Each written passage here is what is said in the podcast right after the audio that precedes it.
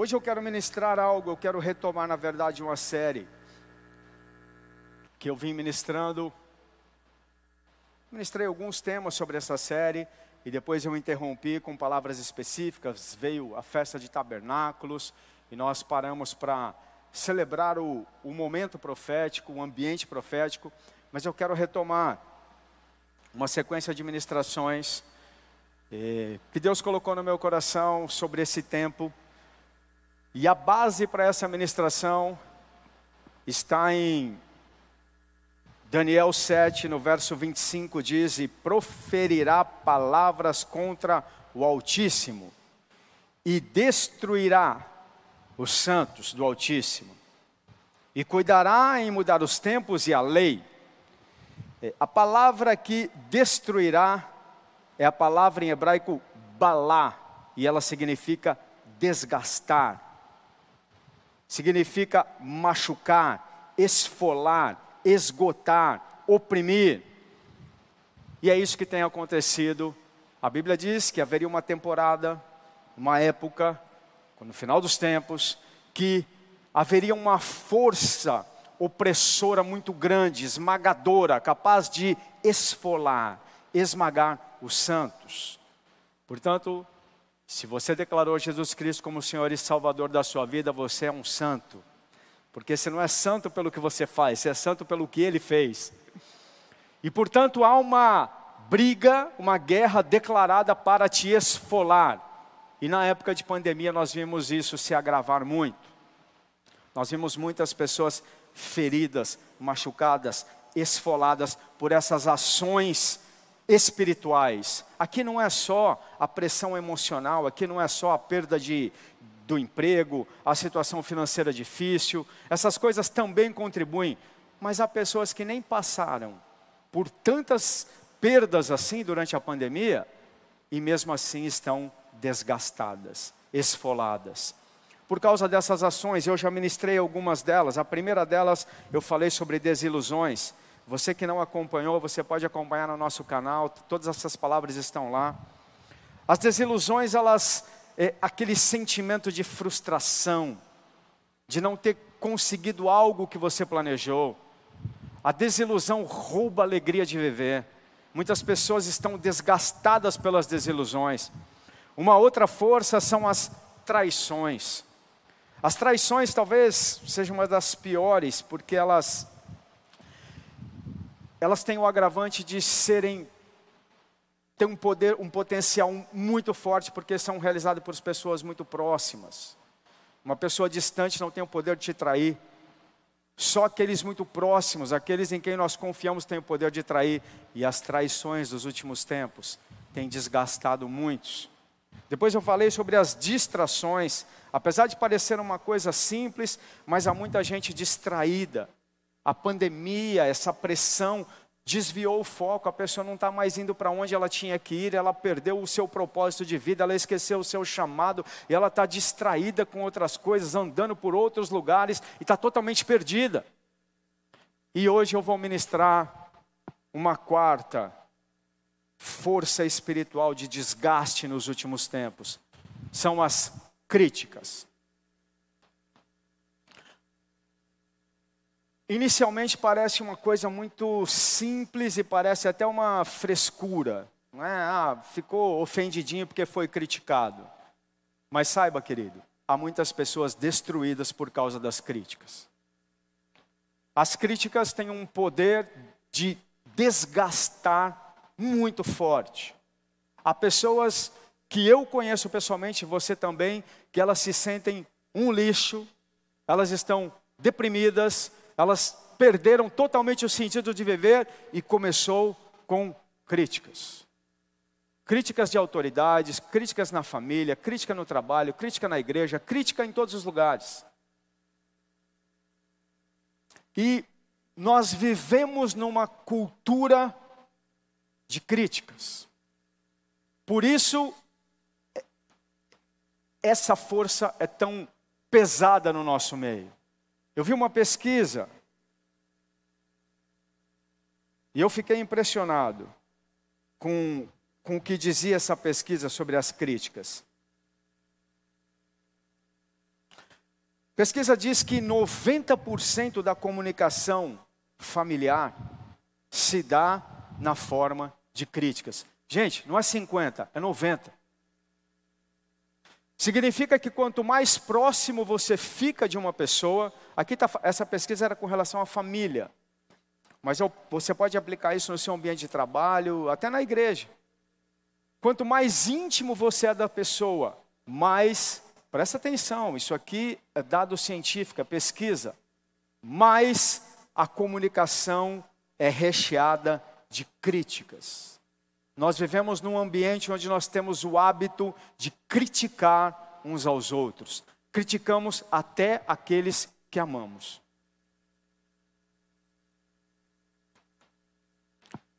Então eu quero começar desconstruindo o entendimento errado sobre as críticas.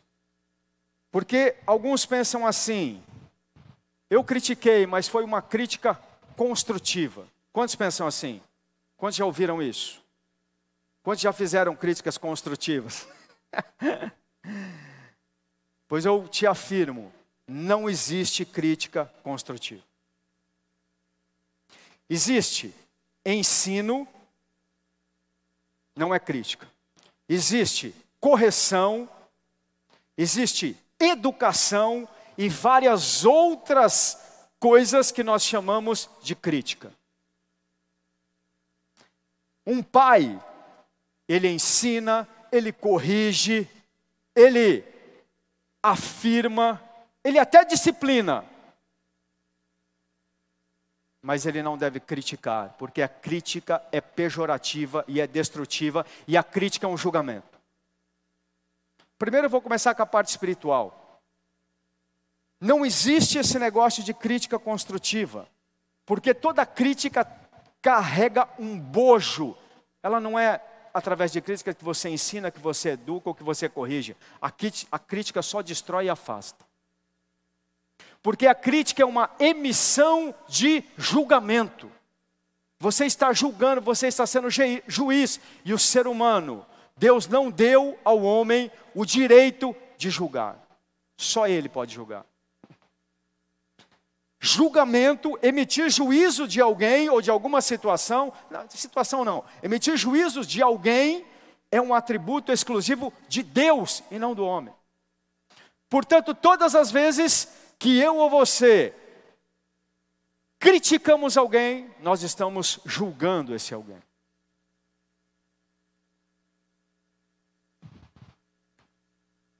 Romanos 2:1 diz assim: Por isso, você é indesculpável quando julga os outros. Não importa quem você é, pois naquilo que julga o outro, você está condenando a si mesmo. Porque pratica as coisas que critica. Irmãos, eu tenho até outros textos mas esse é muito direto, né?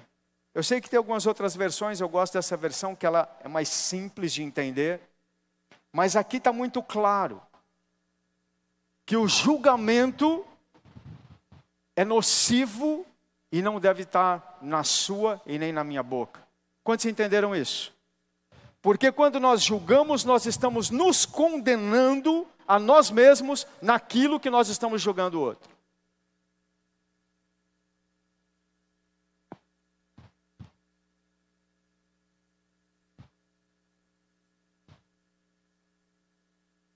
Isaías 33, 22 diz assim: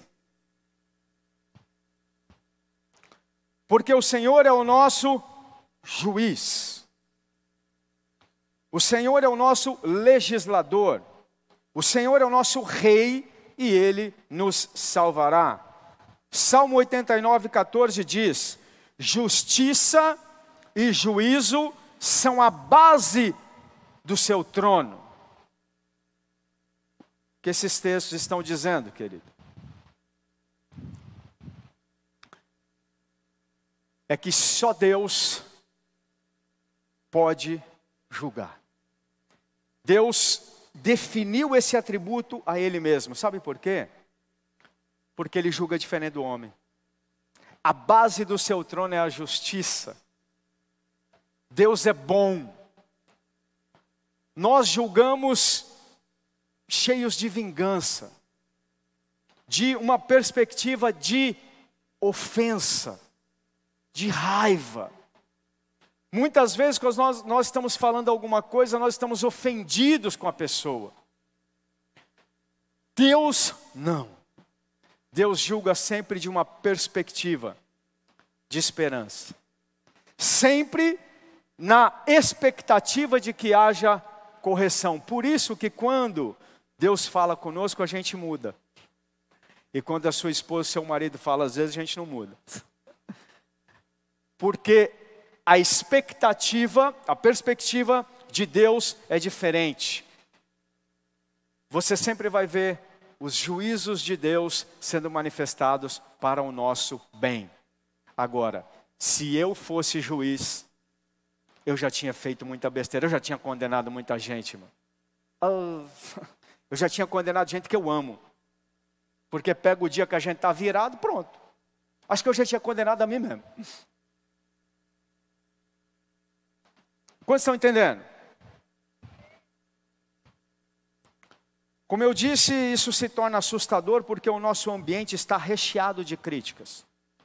Nós aprendemos a conviver com a crítica pensando que não estamos sendo afetados por elas, mas estamos. E eu vou te mostrar. Quantas pessoas estão desgastadas, e talvez você está aqui desgastado hoje, porque mudou o rumo da sua vida por causa de críticas que você recebeu do seu pai e da sua mãe lá na infância. Talvez porque algum professor teu tenha te criticado tanto que você ou se convenceu de que era burro mesmo, de tanto ele falar, que nunca ia dar certo na vida, ou então foi para cima e falou: agora eu vou vencer só para mostrar para esse fulano que eu não sou. E pegou uma carreira totalmente diferente da que Deus tinha para você. Sempre quando nós nos movemos fora de uma direção de Deus, nós estamos dando passos errados. E as críticas muitas vezes nos movimentam na direção errada.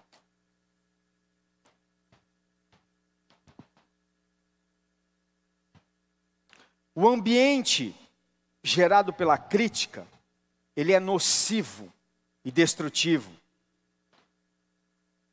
Coisas como você faz tudo errado, não sabe fazer nada, é burro, é péssimo em tudo. Essas coisas que saem da nossa boca quando a gente está nervoso, elas são destrutivas. E elas geram um ambiente de destruição.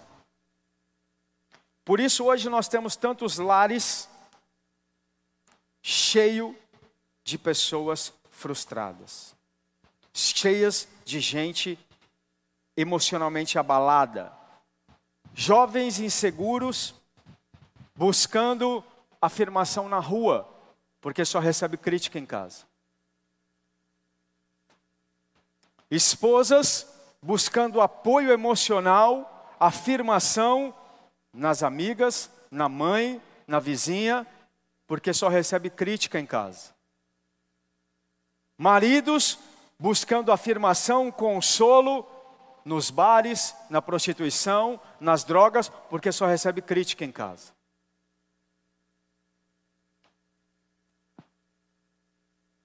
E você pode expandir isso, como eu disse, para fora da família.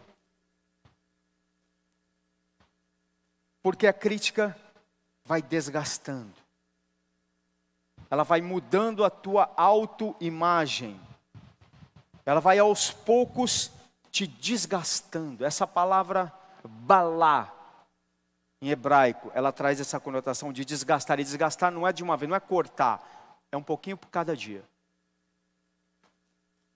Dá um mês, você já está desbotado, cansado, frustrado, decepcionado. Como nós temos visto, tantas e tantas pessoas, talvez essa seja a sua condição hoje. Talvez na sua casa, no seu histórico familiar, você que está em casa nos assistindo, talvez você tenha um histórico de críticas. Deus hoje vai te libertar disso. Deus hoje te trouxe aqui e te conectou conosco para que você aprenda a tirar esse peso, esse jugo da sua vida chamado crítica. Eu queria ouvir um amém. Quantos gostam de ser criticados? Não, se gostar, irmão, a gente põe você aqui, é bem facinho criticar. Porque achar defeito nos outros é muito rápido. Agora, quantos gostam de ser elogiados?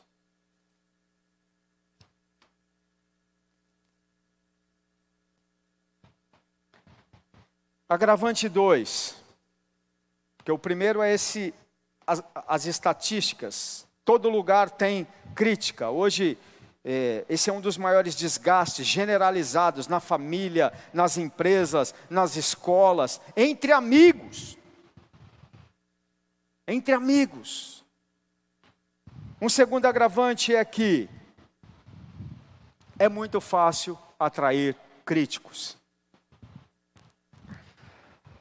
É impossível você ter algum tipo de sucesso e não atrair críticas. Sabe, amado? É, isso isso é, é, é terrível, mas está no nosso DNA da carne. Quando você tem algum tipo de sucesso, seja ele financeiro, profissional, ministerial, você está atraindo críticas. É impossível não atrair críticas se você quer ser uma pessoa de sucesso. Vou falar algo mais chocante. A maioria das pessoas aqui, dentro da igreja, hein, irmão, não suportam o sucesso de quem está do lado sem dar pelo menos uma alfinetada, sem pelo menos emitir um julgamentozinho. José contou o sonho dele para os irmãos, atraiu ódio, venderam e quase e mataram ele. Não mataram porque Deus não deixou. Presta atenção. Não são todas as pessoas que podem ouvir os seus sonhos porque isso vai atrair crítica. Jesus revelava algumas coisas só para os mais próximos. Há pessoas que, se souberem os seus sonhos, elas vão te criticar, mesmo sem querer, querer. Às vezes ela não está fazendo isso porque ela quer, mas é porque nasce a inveja, até de Deus, ela fica com raiva até de Deus. Por que, que deu para ele e para mim não? Por que, que esse cara tem unção e eu não? Por que, que ele teve, nasceu numa família boa e eu não? Por quê? Por que, que Deus deu um sonho para ele desse, falou que ele vai ser um baita evangelista e nunca me deu nenhum sonho? Cuidado para quem você revela os seus sonhos. Você só pode revelar os seus sonhos para aqueles que vão sonhar junto com você. Aquele, e tem, viu? E tem sempre aqueles que Deus coloca do seu lado que vão sonhar junto com você mas não são todos.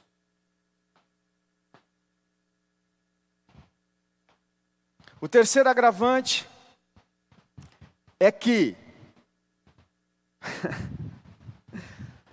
mesmo se você não contasse nada para ninguém, e mesmo que você não tivesse nenhum tipo de sucesso, ainda assim você teria críticos. Porque tem gente que te critica, se você faz alguma coisa e tem gente que vai criticar se você não faz aquela coisa. Tem gente que vai te criticar se você tiver muito dinheiro e tem gente que vai se criticar se você não tiver nenhum dinheiro. Tem gente que vai te criticar se você tiver muita unção e tem gente que vai te criticar se você não tiver unção nenhuma. Ou seja, querido, e não é um privilégio seu, isso aconteceu com Jesus, com João Batista, quer ver? Mateus 12, 22, ó. Então trouxeram a Jesus, a Jesus, um endemoniado, cego e mudo. Jesus o curou, e o homem passou a falar e ver. E toda a multidão se admirava e dizia: Não seria esse por acaso o filho de Davi? Mas os fariseus, ouvindo isso, diziam: Esse não expulsa os demônios senão pelo poder de Beuzebu. Ele é o maior dos demônios. Jesus fez um negócio bom, entendeu? Curou o homem. Os críticos se levantaram imediatamente. Hoje, hoje, se Deus levantasse aqui alguém da cadeira de roda, ia ter gente aqui que ia criticar. Nós vimos isso lá em São Paulo. Hã? Ah, não, é, os críticos não estão aqui hoje, estão tudo na outra igreja. Ou só tem santo aqui. Querido, nós vivemos isso. Nós vimos uma, uma, pessoa se levantar da cadeira de roda, algo extraordinário, lá na igreja em São Paulo, num dos nossos eventos, congressos. Não deu muito tempo, a internet estava esculhambando a gente. Olha João Batista, aqui. Esse texto fala, pois veio João, João Batista não, olha que falaram de Jesus de novo, né? Lucas 7, 33. Pois veio João Batista, não comendo pão e nem bebendo vinho. E vocês disseram, ele tem demônio. Veio o filho do homem, Jesus, comendo e bebendo, e vocês disseram: Eis aí um glutão e um beberrão, amigo dos publicanos e pecador. Não tem jeito, querido. Se come, vou falar que você é comilão. Se não come, vou falar que você é doido. Se bebe, vai falar que você é um beberrão. Se não bebe, vai falar porque é doido também. Então, por que eu estou falando isso? Porque você está aqui hoje para uma coisa: aprender a vencer as críticas. Você veio a esse lugar hoje para aprender, primeiro, a minimizá-las, e segundo, que sempre vão existir, mas depende de você vencer as críticas, e não deixar se desgastar, e não entrar em depressão, e não ir, ir sendo consumido aos poucos por essa pressão maligna. Tem um quarto agravante é que muitos pensam que sabem lidar com as críticas, mas na verdade estão conduzindo as suas vidas por causa das críticas. Eu vou dar um, um, exemplo aqui. Hoje isso foi muito potencializado pelas redes sociais. Hoje é muito difícil você não não ser afetado por um hater, olha o nome, odiador um hater. São criaturas do inferno que ficam vivendo para falar, para criticar os outros. Não são do inferno, não, mas tem um espírito neles que é do inferno. Eles vão ser salvos, todos. Mas eles estão embaixo de uma opressão maligna que vive para criticar os outros. Ele vive para ver alguém fazer alguma coisa e ele criticar. Querido, nós não fomos preparados para essa exposição maciça das redes sociais. Sabe por quê? Porque quanto mais você se expõe, mais você atrai crítica. E o pior, mais as pessoas buscam aprovação, só que no meio da aprovação vem a crítica. Tem um filme excelente que eu assisti recentemente, chama é, O Dilema das Redes Sociais. Tá? É um documentário. Assistam, por favor.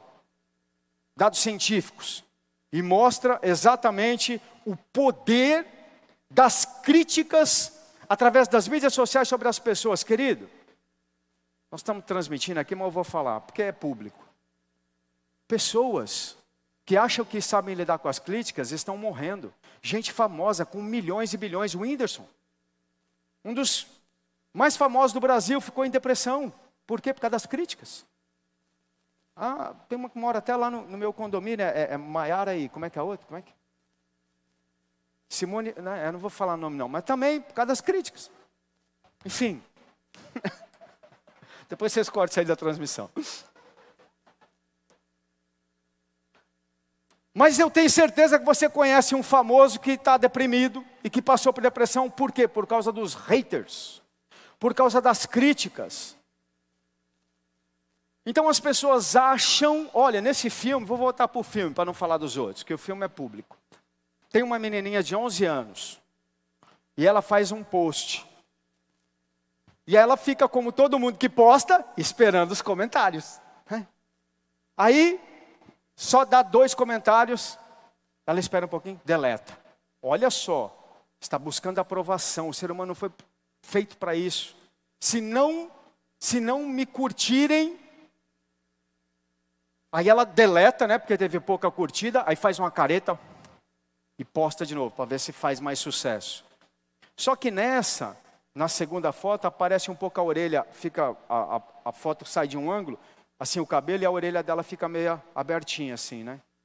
Aí começam a curtir, linda, beleza, maravilhosa, venham, venham lá e falei, mas você tem um orelhão, hein? 11 anos. Resultado, ficou deprimido. Não está preparado para lidar com as críticas. E hoje elas vêm como um, um, um trator avassalador, querido. A exposição às críticas hoje, pelo mundo digital, foram muito potencializadas. Rapidamente você é julgado, condenado, muito rápido. Eu, eu assisto bastante coisas do Tiago Brunet, e ele fala bastante isso. Ele fala, cara, eu, eu posto uma coisa impressionante. Como atrai odiadores. Às vezes dava nem vontade de postar mais. Eu acho que é o melhor caminho. Mas você está aqui hoje para uma coisa. E eu quero começar a finalização. Como vencer as críticas? Já que nós podemos só minimizá-las e não acabar com elas, como vencê-las? Por isso, Deus te trouxe aqui. Abra teu coração. Dois parênteses aqui antes de eu te dar as direções de como vencer. Primeiro, cuidado para que não seja você mesmo crítico. Mateus 7, 1, 5 diz assim: Não julguem, para que vocês não sejam julgados. Pois com o critério que vocês julgarem, vocês serão julgados, e com a medida com que vocês tiverem medido, vocês também serão medidos. Por que você vê o cisco no olho do seu irmão, mas não repara a trave que está no seu próprio?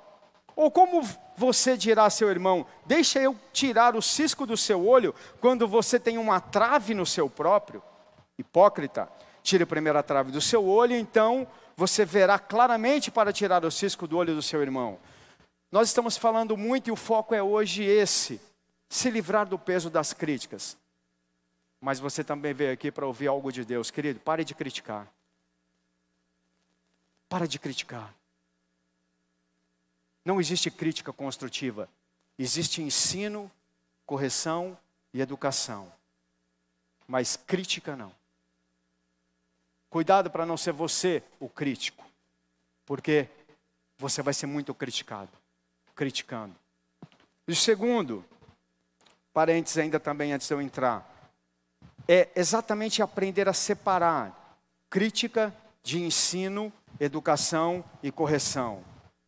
Todos nós precisamos ser ensinados, corrigidos, educados, todos. Mas não precisamos ser criticados. Então não misture uma correção, uma educação, um ensino ou até uma disciplina com crítica. Como separar? Depende de quem vem. É só ver quem está falando. Por quê? Porque ensino, olha Provérbios 3,11, diz assim, ó, Provérbios 3,11 e 12, diz: Meu filho, não rejeite a disciplina, nem se aborreça com a sua repreensão, porque o Senhor repreende aos que amam, assim como um, assim como um pai repreende o filho a quem ama. A chave está na paternidade. A paternidade, ela é exercida exatamente para nos corrigir, nos educar, nos ensinar, nos colocar limites sem nos destruir uma correção, uma educação, um ensino nos dá limite, nos abençoa, e se você fugir disso, você vai ter sérios problemas na vida, porque você vai ficar frustrado, mimadinho e vai quebrar a cara na vida. Mas isso não tem a ver com crítica. Então é só você olhar quem está fazendo. Todos nós precisamos ter um pai. E aí talvez você pensa: eu não tenho pai, não tive pai, ninguém foi meu pai. Primeiro que o pai aqui não é só o pai homem, é a paternidade. A mãe exerce paternidade. A mãe pode ensinar, corrigir, a mãe pode educar sem criticar. Outra, por isso que Deus levantou uma geração de pais na igreja: pastores, mentores, irmãos mais velhos. Você tem muitas pessoas que te amam, que são de Deus e que vão poder te ensinar, educar, exercer a paternidade sobre a sua vida. Você precisa de paternidade, você precisa de um pai. Você precisa ter alguém para te disciplinar, te orientar, te educar, porque senão você vai ser um mal educado. Mas cuidado, porque se estiver te criticando, principalmente em excesso, falar que não tem, que a gente não critica, irmão, esquece, tá? Se tiver alguém aqui que nunca criticou ninguém, ele pode ir para o céu agora, direto, porque faz parte da nossa vida. Mas um pai, uma paternidade, não educa, não ensina e não corrige com crítica, é através de outras formas. A crítica é um julgamento. Bom, dado esses dois parênteses, eu quero entrar em como vencer as críticas. A gente precisa entender como a crítica age, como, como, como é o processo nocivo dela dentro da gente. A primeira coisa que a crítica afeta é a nossa identidade, porque ela gera insegurança. Então, quando alguém te faz uma crítica, imediatamente a crítica vai ser algo pejorativo. Ele vai falar que você não é bom em alguma coisa, ou que você errou alguma coisa. Imediatamente gera uma insegurança. Vou dar um exemplo. Você imagina que hoje eu chegasse logo aqui, hora. é brincadeira, irmão, foi maravilhoso, tá? Mas se o pessoal do louvor estivesse descendo, eu chegasse e falasse assim: cara, mas foi ruim hoje, hein? Vou... Não, pegasse um só, nem todo mundo, né? Falasse, Davi, mas você tocou mal, cara. Aliás, Davi, Cara, você precisa estudar muito, porque você é ruim, bicho. Destruiu o homem. Você imagina a insegurança que isso geraria? Tudo ao contrário, viu? Pra você não ficar caidinho. Imagina o efeito de insegurança que isso ia gerar nele. Por quê? Porque ia mexer com a identidade. Então o segredo para o primeiro segredo para vencer as críticas é você saber quem você é. Porque quando vierem as críticas, você não é abalado. Quando você sabe quem você é, quando você está firmado, você sabe de onde você veio, para onde você vai, quem é você, não dito por outros, mas dito pela tua paternidade, por Deus, querido. A sua identidade firmada te livra dos críticos. Podem até vir, mas você sabe quem você é. A nossa identidade ela é formada principalmente por dois, por duas entidades. A primeira é Deus. Como Deus forma a tua identidade? Como você descobre quem você é em Deus? Todas as vezes que você se aproxima dele, querido. Quando você está lendo a Bíblia, você está vendo quem é você. Ele está te ensinando quem é você. Quando você está ouvindo uma pregação, tudo o que fala da palavra de Deus está te gerando identidade. A Bíblia fala o que você pode e o que você não pode, quem você é. Você não é o que os outros dizem que você é, você é o que a Bíblia diz que você é. Você não pode o que os outros dizem que você pode, você pode o que a Bíblia diz que você pode. Portanto, se a tua identidade estiver firmada na tua vida de oração, no que você viu na Bíblia, no que Deus falou com você, no que os profetas trouxeram as palavras proféticas, nos sonhos que Deus te deu, na sua relação com o Espírito Santo, você já está garantido, querido. Mas Deus é tão bom que Ele deu mais uma coisa para fortalecer a nossa identidade: é a nossa paternidade. E quem é a nossa paternidade?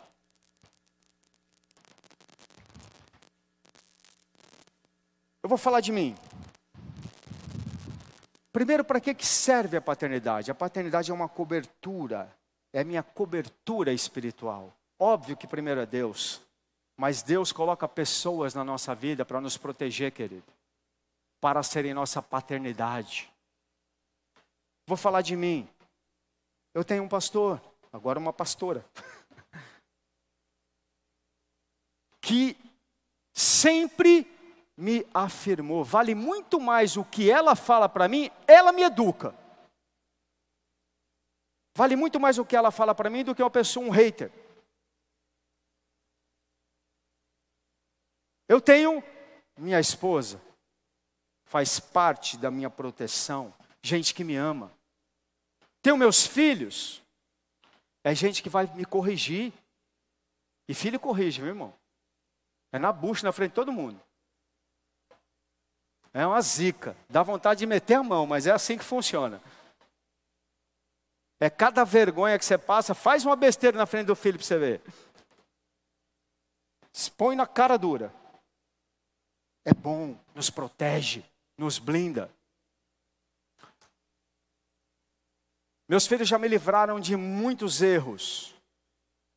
Eu tenho muitos aqui que me amam, eu tenho uma equipe de intercessores que oram por mim. Eu tenho uma cobertura, uma paternidade. Deus levantou gente que nem sabe por que, que me ama, mas me ama. Que nem sabe por que está orando por mim hoje e está orando.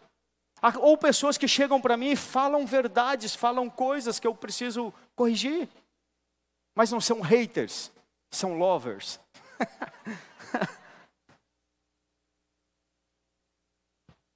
Você precisa de uma cobertura. Você precisa de gente que te ama, querido. Você precisa ter uma estrutura de proteção, senão os haters te pegam, senão você vai ficar inseguro. Mesmo você ouvindo de Deus quem você é, mesmo você estando muito próximo de Deus, Ele ainda proveu uma estrutura humana chamada igreja, cobertura espiritual, pastor, eh, mentor, irmão mais velho, tua família, as pessoas que te amam. Eu sei que não são todos na igreja que vão ser tua cobertura, é lógico que não. Nem na família às vezes dá para esperar esse tipo de coisa. Mas existe sim pessoas que Deus preparou para ser a tua paternidade, você precisa. Andar sozinho é o início do fim. Ovelha sozinha é petisco de lobo. Sozinho você vai ficar ou mal educado ou inseguro. Quantos estão entendendo? Então, se você não tem um pastor, não tem um mentor, não, não tem ninguém para te proteger, não tem ninguém para você prestar conta, prestar conta não é algo ruim, é algo maravilhoso, é, é, é, é tirar dúvidas, é ver se não está errando. Se você não tem, você precisa disso. Busque aqui. Depois procura a pastora Alessandra, que ela tem toda, toda uma estrutura de pastores, nosso ministério, ministério pastoral que vai poder te ajudar com isso. Segunda ação, são três. A primeira é a insegurança que mexe na tua identidade. É assim que a crítica pega. A segunda, ela gera difamação. Alguém que critica fala alguma coisa má. Se é crítica, irmão, não é assim, ó, se é bom, não. É uma crítica. É uma palavra pejorativa, é uma difamação. E a difamação, ela está ligada com a reputação. Ou seja, toda crítica, ela vai pegar na sua reputação. O que é reputação? É quando você pensa assim: caramba, o que vão falar de mim? O que vão falar de mim? Caramba, e agora? Na, na família, toda família tem uma fofoqueira, irmão. Tem uma tia que liga para todo mundo e conta rápido. É só você fazer uma besteira. A primeira coisa que vem é isso aí, cara, que vão falar de mim? A crítica, ela leva você a ficar preocupado com a sua reputação. E todas as vezes que você se preocupar com a sua reputação, você vai sofrer desgaste. Porque nós não devemos nos preocupar com a reputação no sentido de se preocupar com o que os outros vão pensar. Você tem que se preocupar, querido, com o que Deus pensa de você. E posso te dizer algo? Por que, que isso aqui é tão terrível? a grande maioria está muito mais preocupada com o que os outros vão pensar. Vou dar um exemplo. Vou dar um exemplo. Na igreja, a igreja é muito comum. O jovenzinho está tá ministrando no altar, não sei o quê, aí descobre que está fazendo uma coisa errada. Aí o pastor chega e fala assim, cara, você vai ficar de disciplina. Pastor, mas o que vão pensar de mim? Reputação. Quando ele deveria pensar, se é isso que Deus quer, eu aceito. Guarda isso, querido. Se você se preocupa com a sua reputação, você já é vítima das críticas e nem sabe. As críticas já moldaram em você medo de ter uma má reputação, medo do que os outros vão falar. Não tem jeito, vão falar, e muito. E se você ficar preocupado com isso, você vai se afundar no desgaste emocional.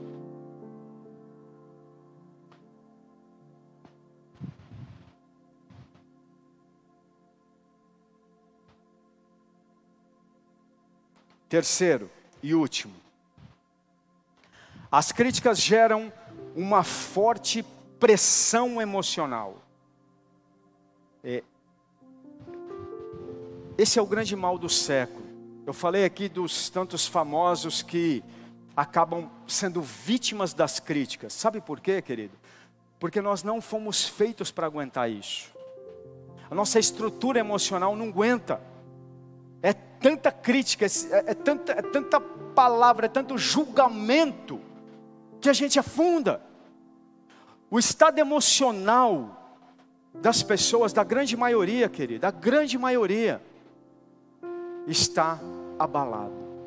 E um dos principais motivos são as críticas, que vem da infância, que vem da atualidade, que vem das redes sociais, que vem de si mesmo. Hoje, nós quase nem ouvimos falar de demônio mais na igreja. Na minha época era cada manifestação demoníaca, irmão, que caramba, o povo só faltava voar endemoniado. Hoje o diabo não se manifesta mais assim. Ele vem pelas emoções. Agora, na minha época, não tinha crianças de 11 anos se cometendo suicídio como tem hoje. Na minha época, os hospitais não estavam cheios. Na minha época, eu estou falando assim, irmão, não sou muito velho, não, tenho 50, mas estou inteirão. Estou falando há 20 anos atrás, quando eu comecei o ministério. Era diferente. Os hospitais não eram cheios. Eu nunca pensei que eu ia fazer isso. Eu recomendo as pessoas terem psicólogo hoje, querido. Porque além da sua fé, você vai precisar de uma orientação emocional, sim, tem técnica porque as emoções estão desgastadas, as críticas estão detonando as pessoas. a crítica estimula o estresse, querido. Então, a pessoa, nessa carga emocional, ela não consegue ter uma vida simples. É o tempo inteiro bombardeado por críticas. Só que isso não afeta só os famosos, está nos afetando todos os dias. Talvez você que está aqui. Ninguém suporta esse bombardeio emocional. Ninguém suporta ser tão criticado, julgado. Por isso você precisa se preocupar com a sua saúde emocional. Toda crítica perde o efeito quando você sabe quem você é, não está preocupado em agradar pessoas, não está preocupado com a sua reputação, e quando você não está vítima do estresse. Uma pessoa estressada, com os níveis de cortisol lá em cima, sem condicionamento físico, com alimentação errada, vem uma crítica, derruba rápido rapidinho. para que você consiga vencer as críticas, você precisa cuidar do, da sua saúde emocional. Porque tem a maioria já está assim capengando, já está quase deprimido. Aí vem uma crítica, é o último rodo, é, é, é a rasteira que faltava.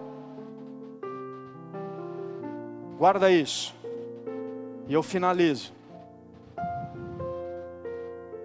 As críticas perdem o efeito quando você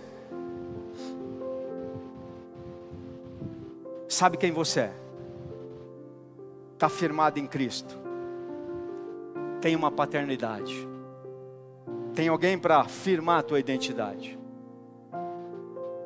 Quando você não está preocupado no que os outros vão falar, mas no que Deus está falando, no que a Bíblia diz disso. E quando você está bem emocionalmente. As críticas não vão te destruir se você tiver esses três pilares firmados.